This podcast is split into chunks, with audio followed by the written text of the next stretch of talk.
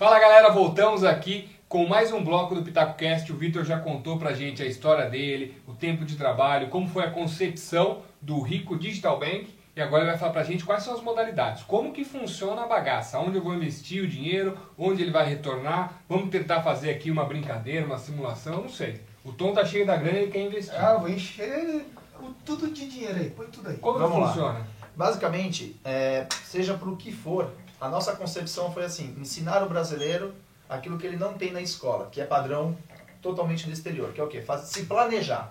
Ah, eu quero comprar um carro. A gente é imediatista, então a gente se coloca num financiamento que a gente quer o carro na hora. Isso. Casa, a mesma coisa. Paga Então, três carros, três casas. Exatamente. Então o que, que a gente fez? A gente criou uma série que a gente delimita como produto, mas é tudo com base na mesma informação. Sim. Então a gente conhece muito bem os famosos juros compostos, que é como Certo. você falou, eu vou lá, dou 30%, 40% para uma concessionária, financio em 60 meses e pago três veículos no final da conta. E aí você vai ver no, no boletim, lá você tá pagando 500 reais, fala, pô, tô pagando 500. Na verdade é 100 que tá indo da dívida, os Isso. outros 400 Os é quase 400 juros. é juros. É juros. Sempre Basicamente no começo, é isso. né? No começo o cara retém todos É. os juros, depois você Na hora que você deixa de pagar, que você vai perguntar o que, que aconteceu, quanto que falta, ele fala, falta o carro agora. Quero É basicamente Até, isso. até Falta agora você 35. pagou só a calota. É. De plástico aí. Sempre. Então, Que basicamente, acontece. Só que o que, que a gente fez? Como a gente falou no bloco passado, o cliente ele vira investidor do banco.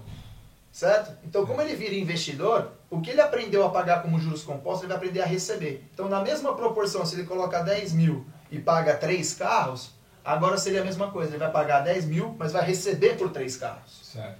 Então, hoje Como a gente... essa mágica acontece? juros compostos. Da mesma forma, a gente pega esse capital, a gente distribui ele numa carteira gigante, bem distribuída, aonde a gente tem fundo garantidores que garantem a aplicação. Então, o que eu brinco com meus clientes é assim, o principal não está em risco. O risco que o meu cliente corre comigo, o que, que é? Eu falo, ó, seu dinheiro não rendeu. Então a gente encerra o contrato e eu devolvo o principal. O principal Claro. e tem instituições que pagam isso, como se fosse uma, Seguro, um né? seguro. Isso, né? mas por que, que eu faço isso? Porque qual seria a minha condição de eu não rentabilizar? Um colapso geral no país. Certo. Então, hoje a gente está nos bancos, hoje a gente está em bolsa de valores, hoje a gente está indo para o mercado agro, sabe? Estamos investindo em outros segmentos aí que tem chamado atenção para isso, até porque o agronegócio é uma coisa que hoje no país está em ascensão, muito embrionário, mas ainda Sim. com uma ascensão grande. Então a gente vem. O nosso foco é como se fosse uma gestora de contratos. É entender o seu dinheiro para quando você precisa e de que forma. Então hoje é natural eu sentar com clientes, advogados, eh, pais de família, mães de família, e eu perguntar o seguinte: o que você planeja? Né? Onde você quer ir? Para onde Onde você você quer quer ir? chegar? Vou dar um exemplo. Eu sentei com uma advogada da TIM, ela falou: Vitor, eu quero me aposentar daqui seis anos. Eu falei: quanto você tem para aplicar? Que forma você quer fazer? E a gente traça toda Sim. essa rotina. Você faz toda essa gestão do investimento. Quanto vai para a bolsa, baixo risco, alto risco, não sei se um CDB de algum banco. Um... Não, a gente não Você entra nessa linha. banco É, também? é existe assim alguns fundos que captam dinheiro do mercado. Para quê? Para devolver eles para banco. Ah. Então os bancos batem neles falando assim, meu, eu tô precisando fazer mais uma linha de cartão de crédito, eu tô precisando fazer isso, Liberar preciso crédito fazer aquilo. fulano. pra- Gente, qual que é o juros do cartão de crédito no Brasil? É absurdo. 380, 400% ao ano. Então, a lucratividade do rico, eu deixo isso muito claro para todo mundo, é 10% ao mês. Então, se eu ganho 10, meu cliente ganha quanto? 5. Porque a gente entende que a cada um real aportado na minha instituição, ele é meu sócio em 50-50 naquele projeto. Você Naquele dele, né? também. Naquele dele. E eu entro com a minha corresponsabilidade. Sim, Pra quê? Pra ter que diluir e eu não ter que ficar brigando sempre nos 10. sim. Se um mês deu ruim, eu não precisava ter de tudo, porque uma 50% do capital era meu também. Sim. né? Então eu acompanho o investimento do meu cliente. Um outro ponto é, a partir do momento que ele aplica comigo, a gente traça sempre uma rota. Então eu vou abastecendo ele com informações, a gente pode ir mudando, a gente pode ir customizando. Então eu comecei com clientes em setembro que falaram, ah, Vitor, eu vou colocar mil reais. Quando a gente conhece, será que isso aí Sim. não é uma pirâmide? Será que isso não é um, um problema? e tal. Hoje esse mesmo cliente tem 12 contratos comigo lá dentro. né? Ele foi criando a confiança e foi. Hoje eu tenho pessoas que eu atendo pai, mãe, primo, sobrinho. Você fala qualquer coisa, um passo em falso eu desmorono o quê? Uma família. Não estou desmoronando só um, um sistema ali, né? uma operação. Então a gente tem todo esse cuidado. É, um outro exemplo bacana para dar para vocês é assim: teve um cliente que sentou lá, ele tem 26 anos, ele mora em Santos. Ele falou: Ó, Vitor, eu tenho 50 mil para aplicar. Eu falei: O que, que você está fazendo com esses 50 mil? Quero comprar o meu primeiro imóvel. Certo. Gente, os imóveis em Santos eu fiquei absurdo, porque parte hoje de 500 mil. Né? Caramba. Então você fala, pô, uma cidade litorânea onde era 180, 200 mil reais, hoje já está valendo 500 mil. E ele falou para mim o seguinte, ah, a simulação que eu tenho da imobiliária para mim é o seguinte, você dá 50 de entrada e você paga por 32 anos o mesmo imóvel. Falei, Vitor, você tem 26 anos, cara. 25, 26. Daqui 32 você já tem filho, Ex-mulher. tudo. outro filho, cachorro, gato. Nem sabe se vai querer ficar aqui. E esse e o imóvel de, se eu não me engano, se eu não me engano, acho que 45, 50 metros quadrados. Sim, pequenininho. Pequena. Então você fala, pô, não é o sonho, beleza. Quando você tá ali solteiro, você acabou de sair de uma faculdade, você fala, é, é o que eu quero e é o que eu preciso. Tá no, tá no Aquele número momento. Então o que, que nós fizemos? Na mesma aplicação dos juros compostos, e traçamos uma meta para ele. Então eu peguei esse capital, eu apliquei. Ao mês eu dou uma renda de 3 mil reais para ele. Para quê? Para que ele pegue e já alugue aquele mesmo imóvel que ele queira comprar. Sim. E no final do contrato, a gente faz em duas rodadas. Ou seja, em seis anos ele compra um imóvel de 500 mil, só que ele pagou só quanto? 50. 50 Foi reinvestindo. reaplicando mês a mês, mês a mês, mês a mês. E aí no final ele tem os mesmos 500 mil que ele precisava, só que eu troquei 32 por 6. Por seis.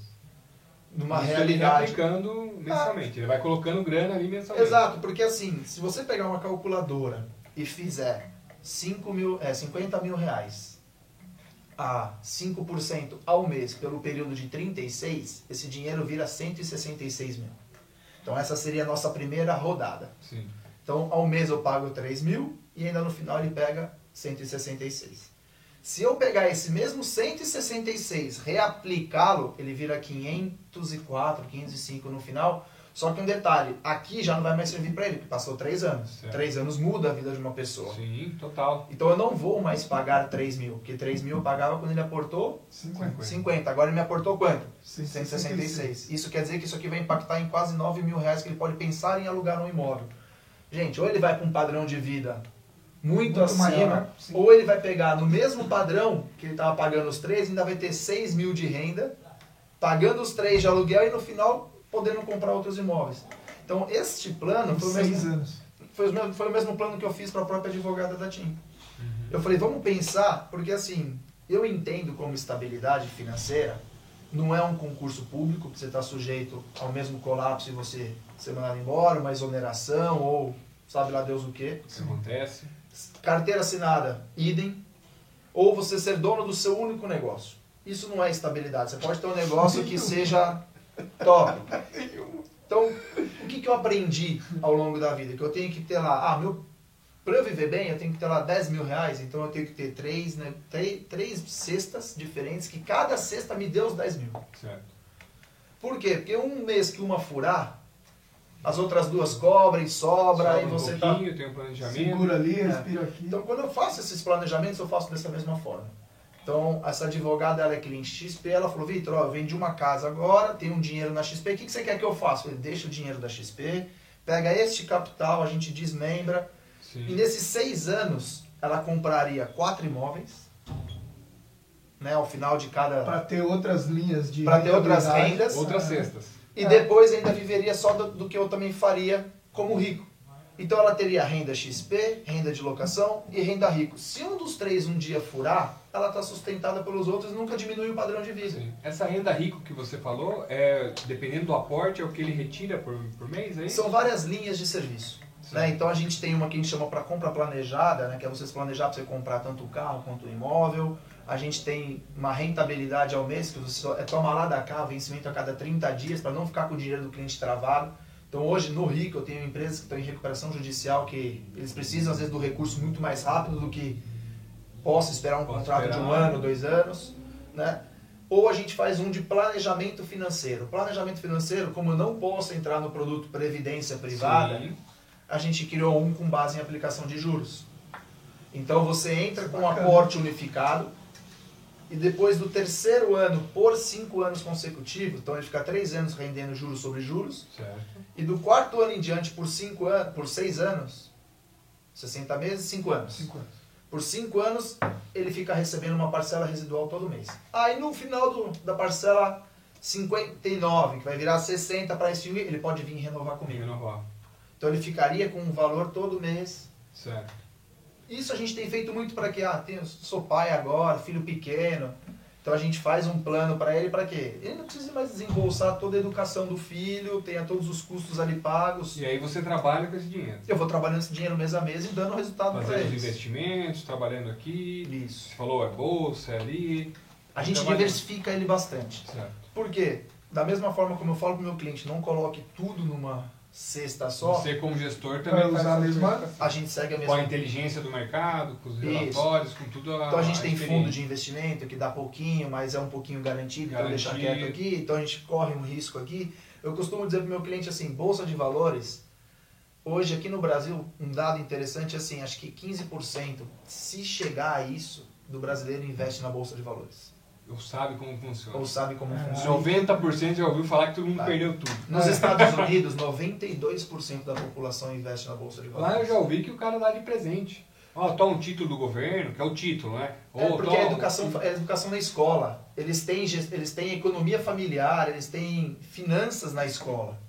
Sabe? Então a criança aprende e fala assim: você quer multiplicar? Por que, que a gente fala que as escolas no Brasil são melhores que os Estados Unidos? Porque lá o cara pensa duas vezes em ter dinheiro ou ir para faculdade. Porque faculdade para ele ou é bolsa de, de Sim. estudos ou ele não vai. Não vai que ele não tem pra pagar. Não tem que pagar. Tá. Não, e tanto que eu já, já ouvi que o- o- os pais eh, muitas vezes investem num atleta, num Por causa aluno, disso. por causa disso. É. Porque assim, ele fala assim, pô, eu vou gastar Como com, atleta, com um personal, com um professor, com a melhor escolinha de futsal, de vôlei, de natação, porque.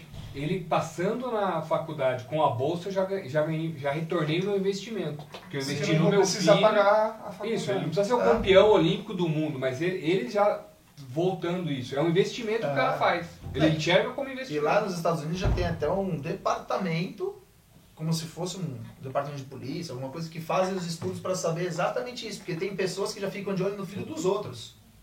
Para aptidões e, e fazem as adoções Caramba. voluntárias para incentivar no esporte. Vou incentivar aquele ali. Ah, tem aquele filme da própria Sandra Bullock, que é Sim. aquele Ah, o olho cego lá. Isso. Do cara do futebol americano. E É. Michael. Do Michael. Michael. Michael. Ah, não... É. É. E é exatamente isso. Então, assim, adotou como, é, como lá fora tem isso, e a gente vê, né, a gente leva quantos anos para poder entender como que a coisa poderia rodar diferente. Sim.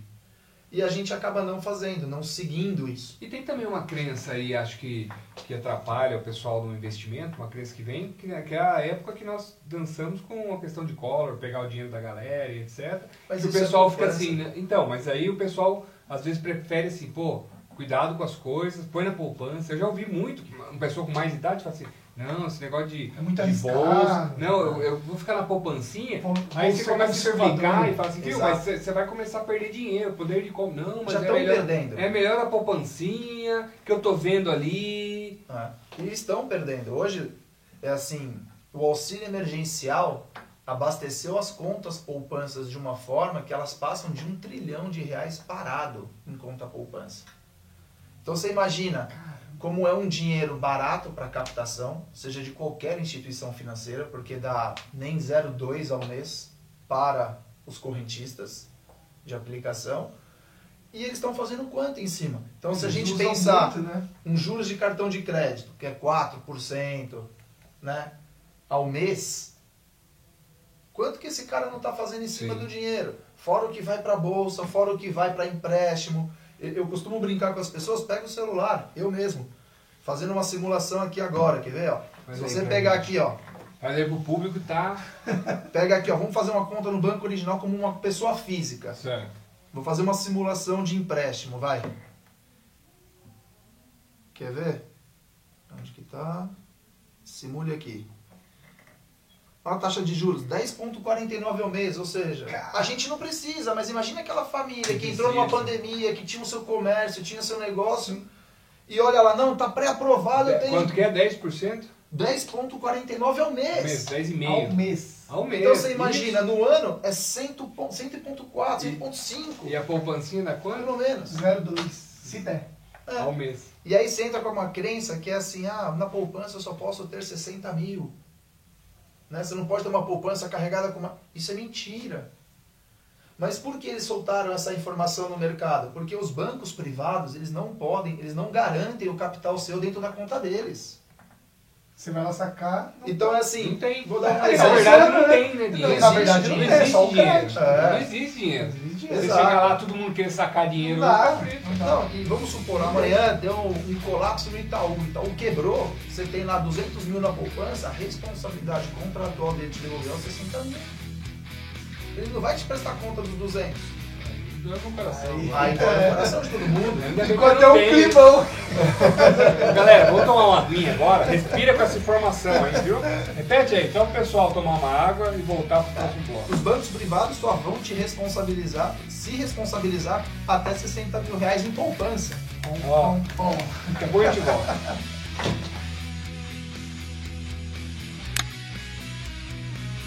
Bom dia, boa tarde, boa noite a todos que estão nos assistindo pelo canal do PitacoCast no YouTube ou ouvindo pelas plataformas de podcast. Tom, você sabe quem vai estar aqui hoje? quem? Dani Dutti, mas ela não estará aqui, ela estará na telinha. Nós vamos gravar uma entrevista fantástica. Sabe o que ela faz? Sei um pouquinho dela. Então fala pessoal. Ela é treinadora e também profissional do desenvolvimento humano, é isso? Isso mesmo. Então vamos conhecer essa profissional que vai trazer muito conteúdo pra gente nesse bate-papo do PitacoCast. 3, 2, 1. Play.